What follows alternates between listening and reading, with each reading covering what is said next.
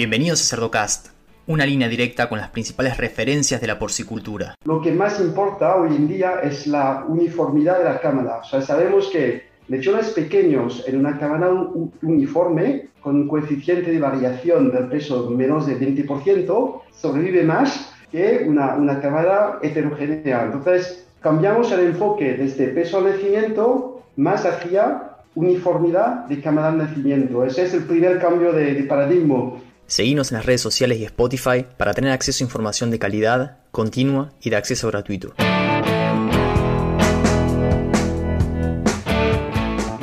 Hola a todos, mi nombre es Leandro del Tufo y Cerdocast solo es posible gracias al apoyo de empresas innovadoras que creen en la educación continua, como Provimi, Nutrición Animal, y Beringer Ingelheim.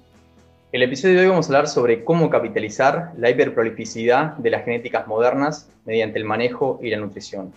Y para desarrollar sobre este episodio tengo la suerte de presentarles al doctor Mark Duku. Mark, buenas tardes, gracias por participar. Hola, buenas, buenas mañanas, Leandro, gracias por, por invitarme en Cerdocast. Mark, como siempre me gustaría que nos cuentes un poquito de vos, cómo fue tu formación académica y qué rol desempeñas ahora. Sí, muy bien. Pues soy ingeniero agrónomo de la escuela uh, Agro Paristech en Francia y tengo una especialización en producción animal. Bueno, llevo 20 años trabajando en el sector de nutrición animal, la mayor parte en nutrición porcina.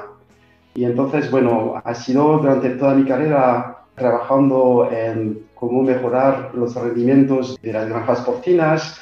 Y bueno, como sabes, esto ha evolucionado muchísimo los 20 últimos años. Y yo creo que aparte de la formación académica, lo que es muy importante también es la formación práctica y lo que estamos aprendiendo cada día con los productores.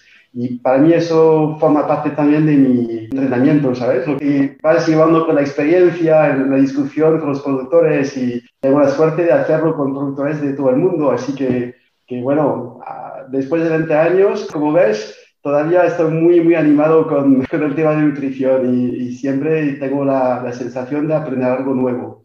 Excelente. Y ese feedback que uno tiene con los productores y aprender de, sus preguntas, de sus problemas. Y bueno, por suerte estás en una organización que, que se pregunta mucho eso, cómo, cómo investigar, cómo innovar y, cómo aportar soluciones. Y ahí te vamos a, te aviso que te vamos a sacar el jugo en este episodio, te vamos a preguntar bastante.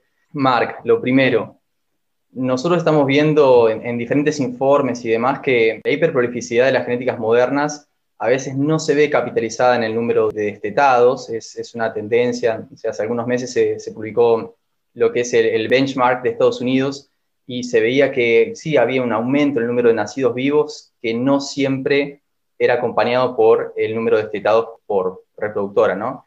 Ahora, sí se ve que algunos productores e incluso algunos países tienden a escaparse de esa tendencia y que logran capitalizar esa alta prolificidad. Entonces, quería conocer tu opinión como referente y siendo que estás trabajando en diferentes países con diferentes productores.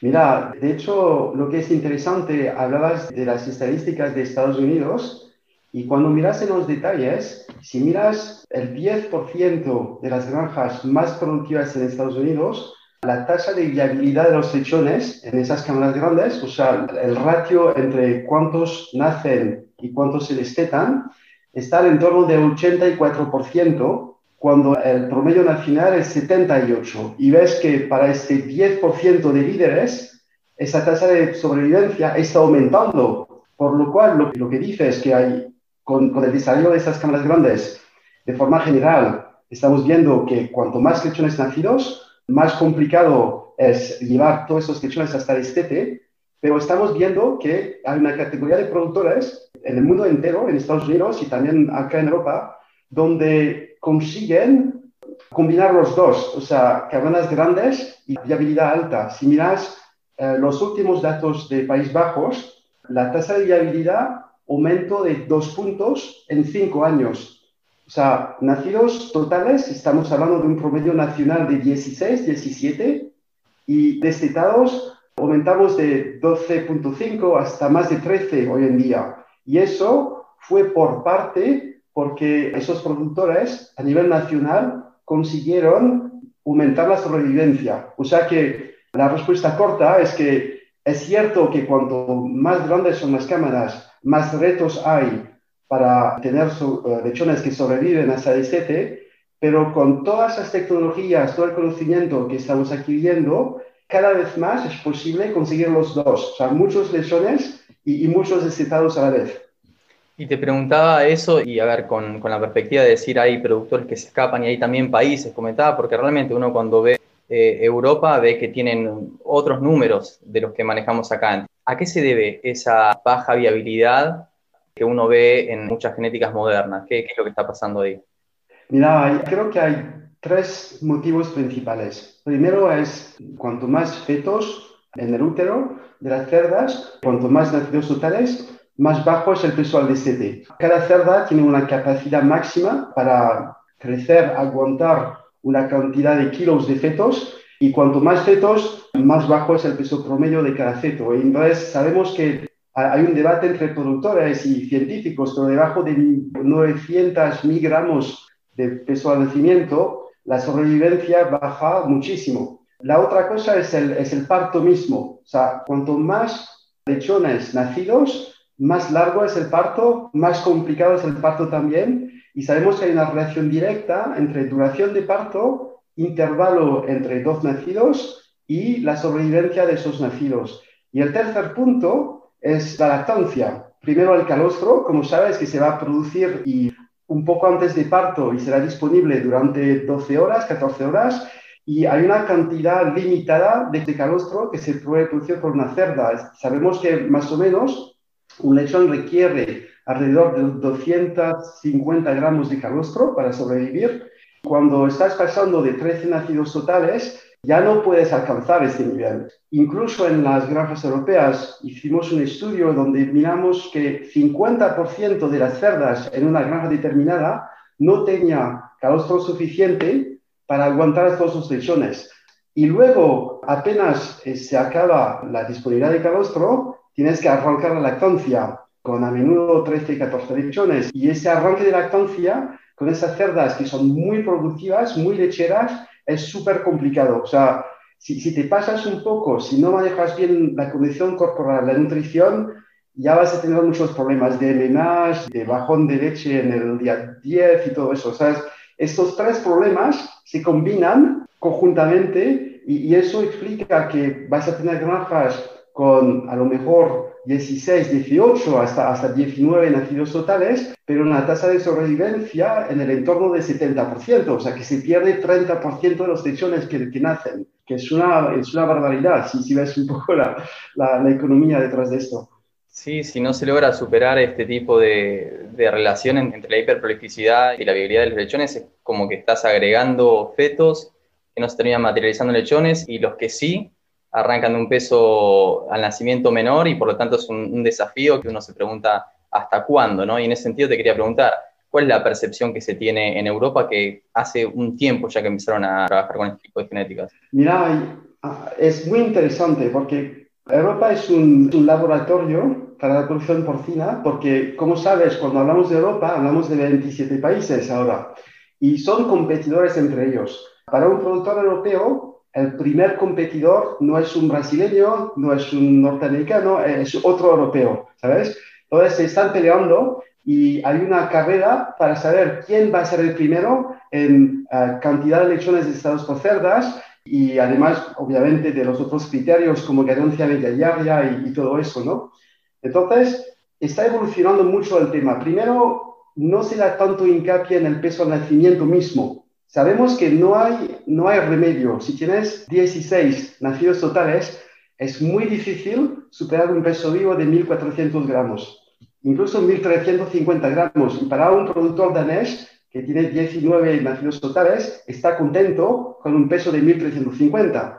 No es tan, lo que más importa hoy en día es la uniformidad de la cámara. Sabemos que lechones pequeños en una cámara uniforme con un coeficiente de variación del peso menos de 20%, sobrevive más que una, una camada heterogénea. Entonces, cambiamos el enfoque desde peso al nacimiento más hacia uniformidad de camada al nacimiento. Ese es el primer cambio de, paradigma.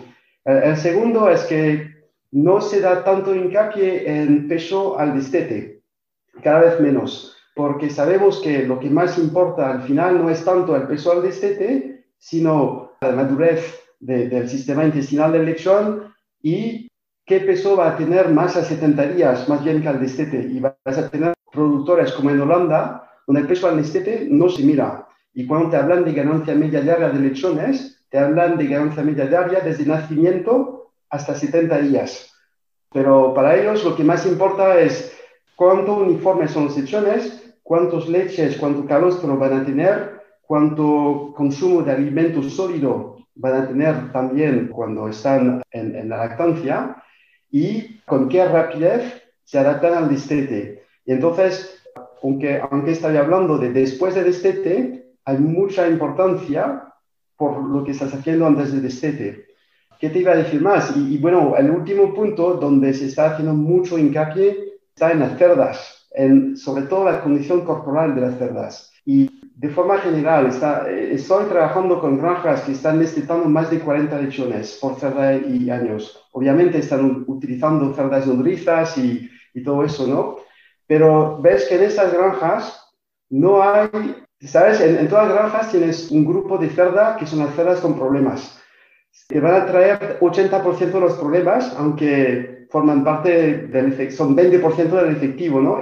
Pero en estas granjas ves que desde que las cerdas entran como primerizas, desde la selección como primerizas hasta el primer parto, el segundo parto, tienen un, un manejo muy, muy preciso de esas cerdas para que todas tienen una condición corporal muy, muy ajustadas al momento del parto, tanto como al momento del destete no es un tema de promedio, porque tú puedes tener un resultado promedio súper bonito, pero es un tema de individuos. O sea, cada cerda tiene un cuidado muy importante y, eso lo vas a ver también en cómo se manejan las cerdas, cómo se entrena la, gente en la granja, cómo, cómo miran también. Y toda esa homogeneidad de, de condición corporal vas a tener un resultado en retorno al, al estro, en uniformidad de camada, o sea, tiene una consecuencia muy, muy importante. Marc, hablando de uniformidad de camada, ¿qué diferencias ves entre Europa y el resto del mundo? Vos estás de repente en una organización global y viajás por todo el mundo, en algunas de las mejores granjas, y me interesa saber, ¿estamos muy lejos? Mira, yo creo que primero, obviamente, manejar una granja de 10.000 cerdas o no es lo mismo, o 5.000 cerdas, no es lo mismo que 1.500 cerdas. Y entonces en Europa, bueno, en, España, por ejemplo, vas a tener granjas mucho más grandes, también en la parte este de Europa, pero en, países como Dinamarca Holanda, la mayor parte de las granjas van a tener 1.000, 2.000 cerdas, pero no más de eso. Y son granjas familiares con una plantilla súper entrenada. O sea, si estas granjas son súper selectivas hacen muchos esfuerzos en entrenar su gente y van a poner la mejor gente que tienen en las parideras. O sea, la gente que trabaja en atención al parto, soporte de los hechones en los dos primeros días, pero también todo lo que pasa en el momento del, nuestro, inseminaciones, que eso tiene consecuencias luego en la, en la uniformidad de los hechones, van a poner la mejor gente que tienen y hacen mucho hincapié en entrenar a esta gente. Entonces, yo creo que esa, esa pero eso, claro, es más fácil si tienes una granja de, de mil o dos mil cerdas, pero es, es algo súper importante y, y, eso ayuda en la homogeneidad de la camada. La otra cosa que no, no te puedo hablar en términos generales de los países, porque en todos los países, en, en Sudamérica pasa lo mismo, vas a tener mucha diversidad y muchas diferencias entre productores. Y yo creo que hay una clase mundial de productores, que sean argentinos, brasileños, mexicanos o, españoles o daneses, que piensan lo mismo, están con acceso a las mismas tecnologías, tienen la misma pasión, tienen la misma ambición y, esta gente le, podemos poner en, una, en, un restaurante para tener una cena súper interesante y estarán de acuerdo, ¿no? Cómo, cómo hacerlo. O sea que hay diferencia entre países, pero en todos los países vas a buscar, vas a encontrar productores que están súper a tope de, lo que están haciendo. Y lo que te digo sobre los europeos, también lo vas a encontrar en, productores muy buenos que, se van a, que van a trabajar en Sudamérica. La, la, otra cosa es que tienes dos estrategias cuando trabajas con cámaras grandes. Una es, mira, yo tengo 18 nacidos totales, pero me voy a quedar con 12 y, yo elimino todo lo demás, ¿no? Entonces voy a tener lechones súper cuadrados, todos iguales, y esto van a ser mis full value picks, o sea, los voy a traer hasta el final y con un muy buen, muy buen precio en el mercado, cuando, cuando el mercado es, es positivo. Y la otra filosofía es, no, no llevo ninguno detrás, o sea, ningún lechón de atrás. Yo guardo todo lo que puedo y va, va a ser mi trabajo de productor ayudar en los lechones más pequeños que reducen el retraso que tienen y que al final tengo cuanto más cerdos posibles con alto valor comercial.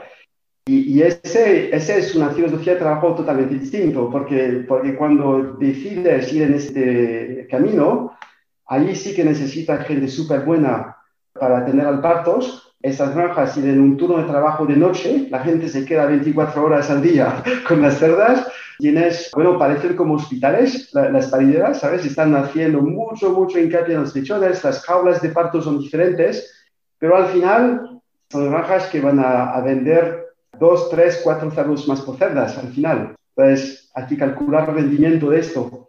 Marc, más que interesante, y a ver, quizás sacándote un poquito del tema, pero sí sigue estando relacionado. La rotación del personal, dijiste que son granjas de repente menores y un poco más familiares.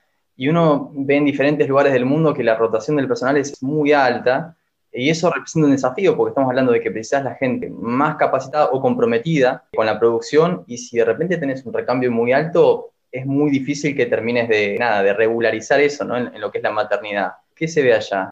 Es un problema en todo el mundo. Yo veo que los productores que tienen los resultados mejores en Europa, los que están eh, en el entorno de 37, 40 lechones necesitados por cada 10 años, pueden muchísimo hincapié en el ánimo, el placer que tiene su personal en trabajar en la granja. Van a tener granjas súper bonitas y cuando invierten en tecnologías, lo hacen tanto para sostener a los rendimientos de la granja como para dar un, un ambiente de alta tecnología súper limpio. Vas a ver en estas granjas pantallas gigantes en la sala del café donde tienes los últimos resultados de la granja en tiempo real, ¿sabes? La gente tiene smartphone donde está, están entrando cosas. Último equipo, todas las últimas novedades lo tienen y la, y la gente está súper orgullosa de trabajar en estas granjas.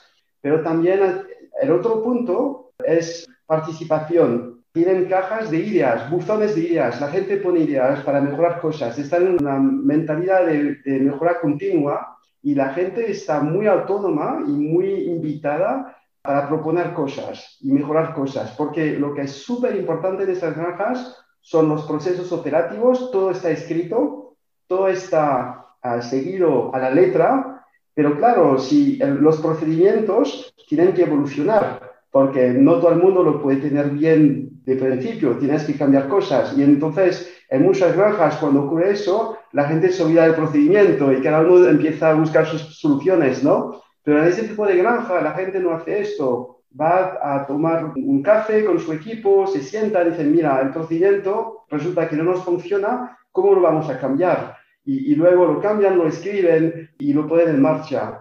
Y la, la tercera cosa es entrenamiento. Hacen mucho hincapié para, para que la gente cambie de puesto de trabajo y tenga una visión global de la granja. Claramente hay gente que son más capaces de atender a los partos, otros que son más expertos en, en inseminaciones, condiciones y lo que sea, pero no importa, intentan que la gente aprende, hay, hay, hay cursos, entrenamientos, hay muchos productores que se ponen juntas y, ofrecen oportunidades para que un trabajador vaya a otra granja y, y, pase un mes allá para aprender. Bueno, lo que pasa es que todo eso son muchos esfuerzos, es un cambio radical de mentalidad y, esos, los dueños de esas granjas se han convertido en, en, jefes de recursos humanos, ¿sabes? Más que, más que ganaderos a veces, pero el reto sigue siendo súper, muy, muy grave, muy importante. Hay muchos productores que, como lo dices, tienen muchos problemas para encontrar buena gente y, guardar la gente en las granjas. Pero con, con, todas esas técnicas, mentalidad que te estoy escribiendo, veo que, lo, los que los que lo están haciendo bien no tienen problemas. Provimi Nutrición Animal pone a tu alcance tecnología e innovación, soluciones nutricionales completas y consultoría profesional para maximizar el retorno de tu inversión. Provimi, Scarhill Animal Nutrition and Health. Sí, sí, sí, pareciera ser un requisito, ¿no? Como para trabajar bien en la maternidad, el poder conservar esos empleados altamente capacitados. Entonces mencionaste diferentes cosas de manejo, algo de nutrición, de las reproductoras y también de los lechones. Pero, ¿qué podemos hacer? Tiranos algunos tips. ¿Qué se puede hacer? Organizarlo desde qué se puede hacer sobre la reproductora y después qué se puede hacer sobre los lechones también. Mirad, vamos a empezar por la reproductora. Yo creo que lo que es súper importante es cómo, cómo vas a manejar la condición corporal de la reproductora. O sea, Empezamos desde gestación. Tienes que asegurarte que cuando entre en el parto, una reproductora tenga suficiente músculo y grasa para funcionar. Y esas genéticas de alta productividad muy a menudo son también, tienen fenotipos muy magros, con poca grasa y más músculo. Entonces, la forma de alimentar estas cerdas en gestación ha cambiado porque en lugar de reponer grasa, estamos más bien reponiendo músculo. Pero además de eso, en, los últimos 30 días, el crecimiento de los fetos de esas cerdas es bestial, o sea, tienen, tienen requerimientos altísimos. Hay estudios que dicen que una cerda entrando en, en gestación necesitará alrededor de, de 8 o 9 gramos de medicina digestible al día y al final de gestación estamos en 20 gramos de medicina digestible y pasa lo mismo con el fósforo. Entonces, tienes que asegurarte que esa cerda lo que perdieron en la lactancia, pero además de eso, que, que no pierdan demasiado músculo en, los en el último mes, donde ya empiezan a tirar muchos los fetos y esas cerdas van a perder peso, van a perder grasa en ese último mes. Y los estudios que estamos haciendo, vemos que cuanto más pierden músculo en el último mes de gestación, más vas a tener problemas de sobrevivencia en lactancia. Entonces, hay que ajustar el programa alimenticio para, procurar que no ocurra esto. Esto no es necesariamente algo que ocurre en una, cerda estándar, pero en este tipo de cerdas sí. Luego hay este periodo de transición, que es, yo creo que a mí es lo que más me apasiona en este momento, es la, transición alrededor del parto. Hablamos de los 10 últimos días antes de parto y 5 o 6 días después de parto. Este momento es súper complicado. Si te fijas, son, solo 15 días. En un ciclo de, una cerda es, es, nada, pero cambia todo. Y ya se sabe muy bien, o sea, cambiamos de gestación a lactancia, cambiamos de... Los requerimientos son totalmente distintos, el metabolismo cambia totalmente, pero de una forma súper rápida. Y cuanto más entendemos de este periodo de tiempo, más vemos la importancia que eso tiene en la sobrevivencia estamos haciendo estudios donde ves que, por ejemplo, el tipo de fibra que vas a aportar en la cerda en los 10 últimos días de gestación van a tener un, efecto en la sobrevivencia de los lechones, pero también en el consumo en, la primera semana de lactancia. El, tipo de aminoácidos, hay, cosas que cambian. Y en la lactancia, los cinco primeros días, es este momento donde apenas se, ha producido el calostro, se tiene que arrancar la lactancia y, y la forma de manejar ese, ese, aumento de producción de leche es, es, muy sensible porque si te pasas, si vas a aportar un alimento súper energético con alta densidad nutricional, luego tienes problemas de, de MMAs, por ejemplo, pero si vas demasiado bajo, vas a tener un problema de, de falta de producción de leche. Entonces, si resumo, la primera cosa es manejo de la condición corporal de las cerdas. La gente a menudo pregunta, pero ¿cuántos milímetros de grasa tengo que alcanzar y, en gestación? Y, la verdad es que depende mucho de las genéticas, pero cuando antes estamos hablando hace 15 años de 20 milímetros, ahora estamos en 16. Y entonces estamos con, con mucho menos bajos objetivos. Luego hay el periodo de transición y cada vez más gente está utilizando un, alimento específico a pesar de los problemas prácticos que hay, porque ven un rendimiento y luego vas a tener el resto de la lactancia, que ya estamos más en un tema más clásico, ¿no? Eso es para las cerdas y para los lechones va a ser todo lo que estamos haciendo alrededor del parto, o sea, atención al parto, gente con las cerdas, Ahora hay sistemas automáticos que te monitorean automáticamente, pero, pero es algo súper importante. Eh, separar lechones para que el calostro sea separado, o sea, que, que, los lechones que nacen primero dejan un poco de espacio para los lechones que nacen en el último, para que tengan más acceso al colostro. Todo el tema de temperatura, de, de tener lechones secos, eh, cuanto más posibles. Y luego, obviamente, tienes el tema de adopciones, de cerdas nodrizas. Hay muchísimos métodos de manejos que están conocidos en todo el mundo, pero en ese tipo de granjas se tiene que aplicar casi de forma sistemática.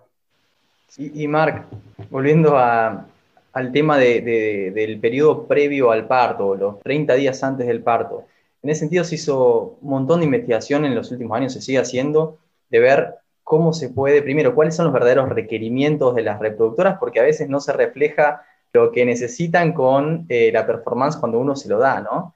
Sabemos que la demanda aumenta significativamente por el crecimiento fetal y hay trabajos en los que evalúan qué pasa cuando aumentamos la energía y los aminoácidos, qué pasa cuando aumentamos solo la energía, solo los aminoácidos, combinaciones, fibra.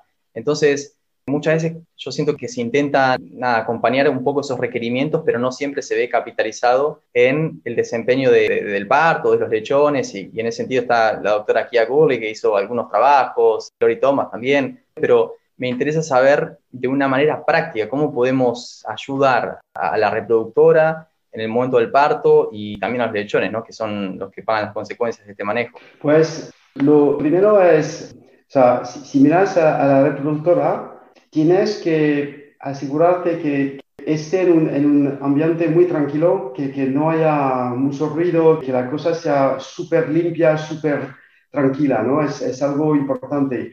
Y hay que tener una programación muy buena para ser capaz de prever cuándo va a ocurrir el parto. No se provocan partos en estas granjas, porque, porque primero la gestación va a alcanzar 17, 18 días. Es muy difícil prever exactamente cuándo ocurre, pero si lo haces, si provocas un parto y lo haces demasiado temprano, vas a tener lechones que no son maduros y vas a tener problemas de splay legs y entonces, curiosamente, son granjas que trabajan en, sábanas, en, grupos de semanales, ah, de dos, tres semanas, dependiendo del tamaño, pero no provocan partos. Prefieren hacer mucho hincapié en el momento de la cubrición el retorno al nuestro para que sea cuanto más agrupado posible, para que luego los partos sean cuanto más agrupados posibles. Pero procuren no provocar partos.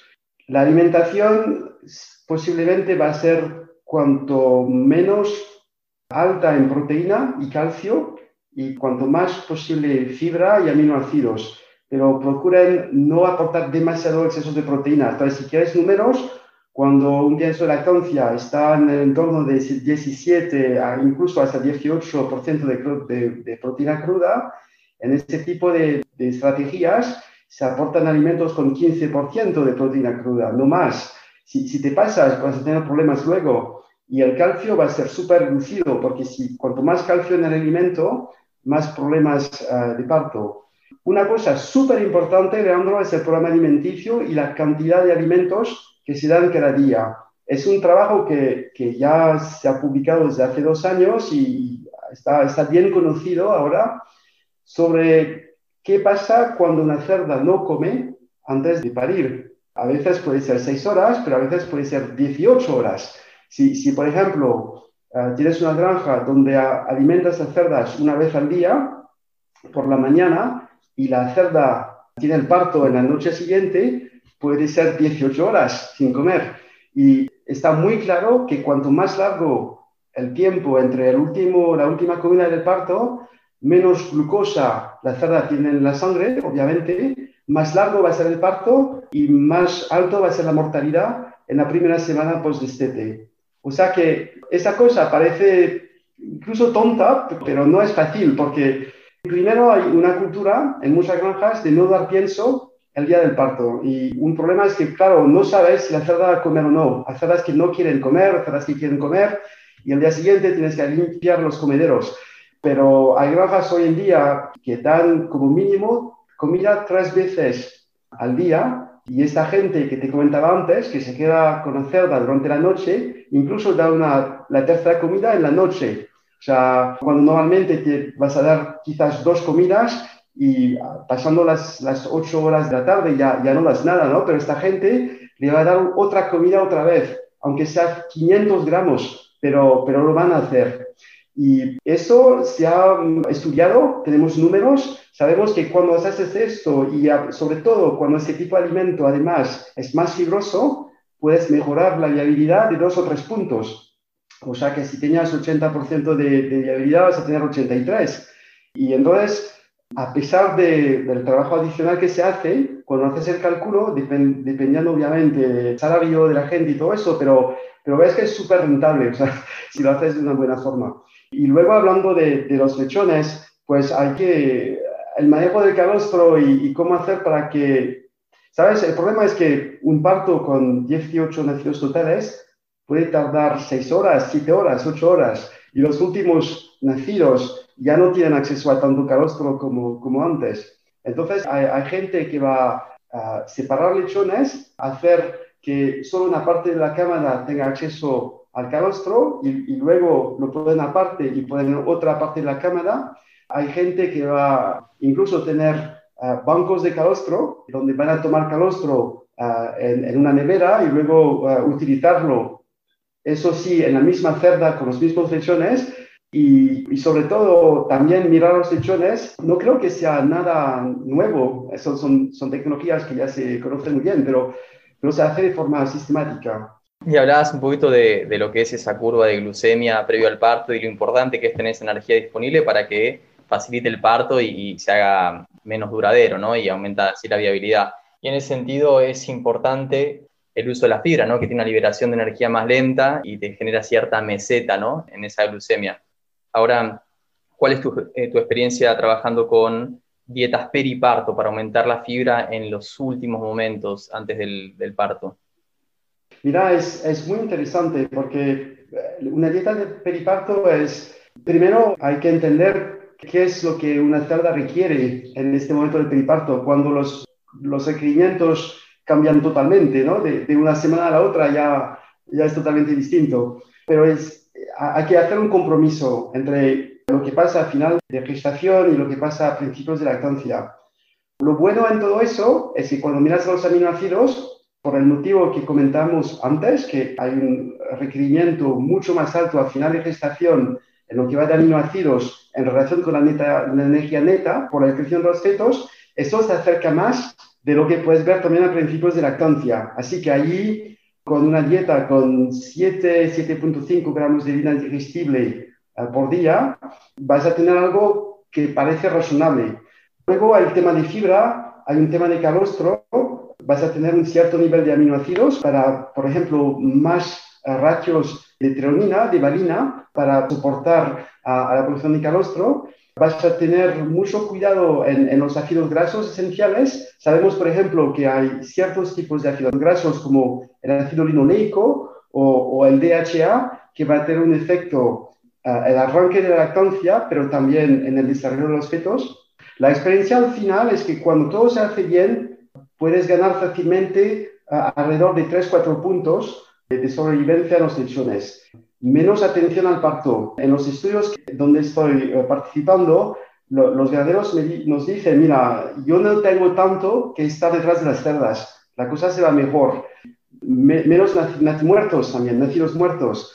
Pero sabemos también que, bueno, otra vez, cuando quieres hablar de números, todo esto conjuntamente son dos, tres puntos de sobrevivencia adicional, lo cual, si haces el cálculo con 16 nacidos totales, es fácilmente 1, 1.5 lechones adicionales al año, o sea que puede ser bastante rentable.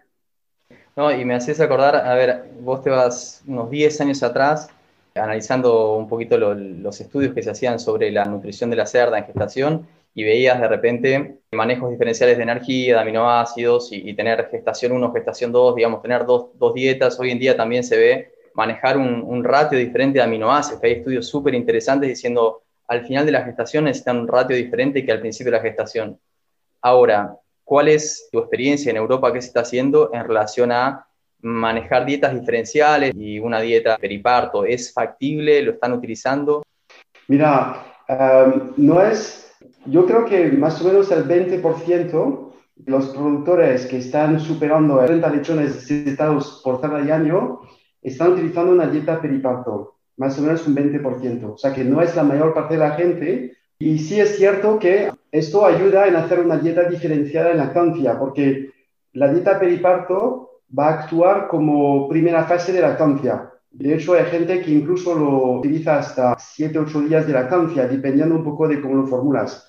Es cierto que hay estudios, como lo mencionaste, que nos dicen cada vez más sobre cómo evoluciona los requerimientos. Por ejemplo, sabemos que también con el funcionamiento de las ubres, que utilizan más o menos el 35% de los aminoácidos que se absorban, están utilizados por las ubres para producir leche.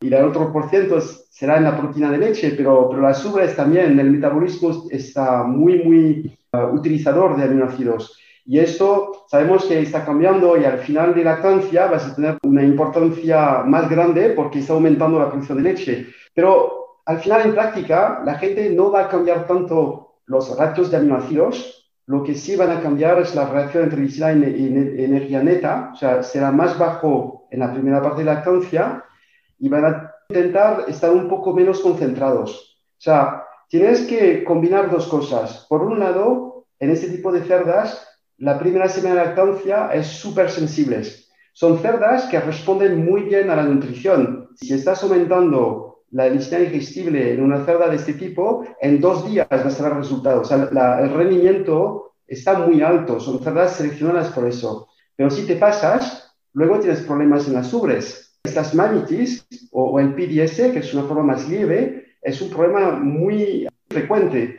Y entonces, la gente tiene que elegir si necesito un peso al destete muy elevado, tengo que empujar la producción de leche cuanto más temprano posible. Pero si lo hago demasiado, si me paso, voy a tener más lechones, que, más problemas de mamitis y quizás este famoso bajón de producción de leche en el, en el día 10-12, ¿sabes? Cuando de repente baja la producción de leche, ves diarreas en los lechones y ya estás perdiendo ganancia media diaria e incluso puedes tener mortalidad. Entonces esta gente dice, bueno, voy a tener una primera fase más segura, con menos concentración eh, energética, menos densidad nutricional, más fibra, y al cabo de 5 o 6 días voy a pasar a una dieta súper concentrada, o sea, mucho más cañera, con, con, niveles de lisina que ahí vas a alcanzar los 10-11 gramos de lisina digestible y ya me he pasado este periodo arriesgado y puedo ser mucho más cañero en mi, forma de alimentar la cerda.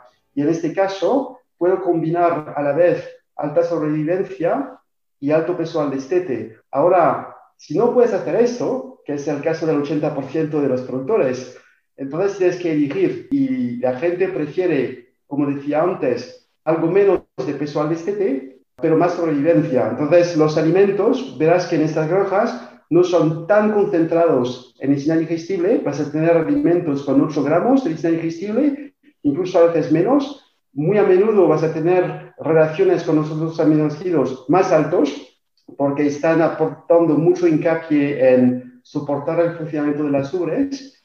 Y a lo mejor, en vez de alcanzar, si hablas de una, de una cámara destetada a 26 días, bueno, estarán contentos con, con un peso de 6.5 kilos por lechón, pero si todos son iguales y ninguno tuvo diarreas y sabemos que son lechones que van a arrancar muy rápidamente en, el post-estete, le va bien. Y en este caso puedes ir más lejos. Hay tantas cosas que hacer, pero el consejo más importante quizás es darle mucho más hincapié en la, la gestión de la condición corporal.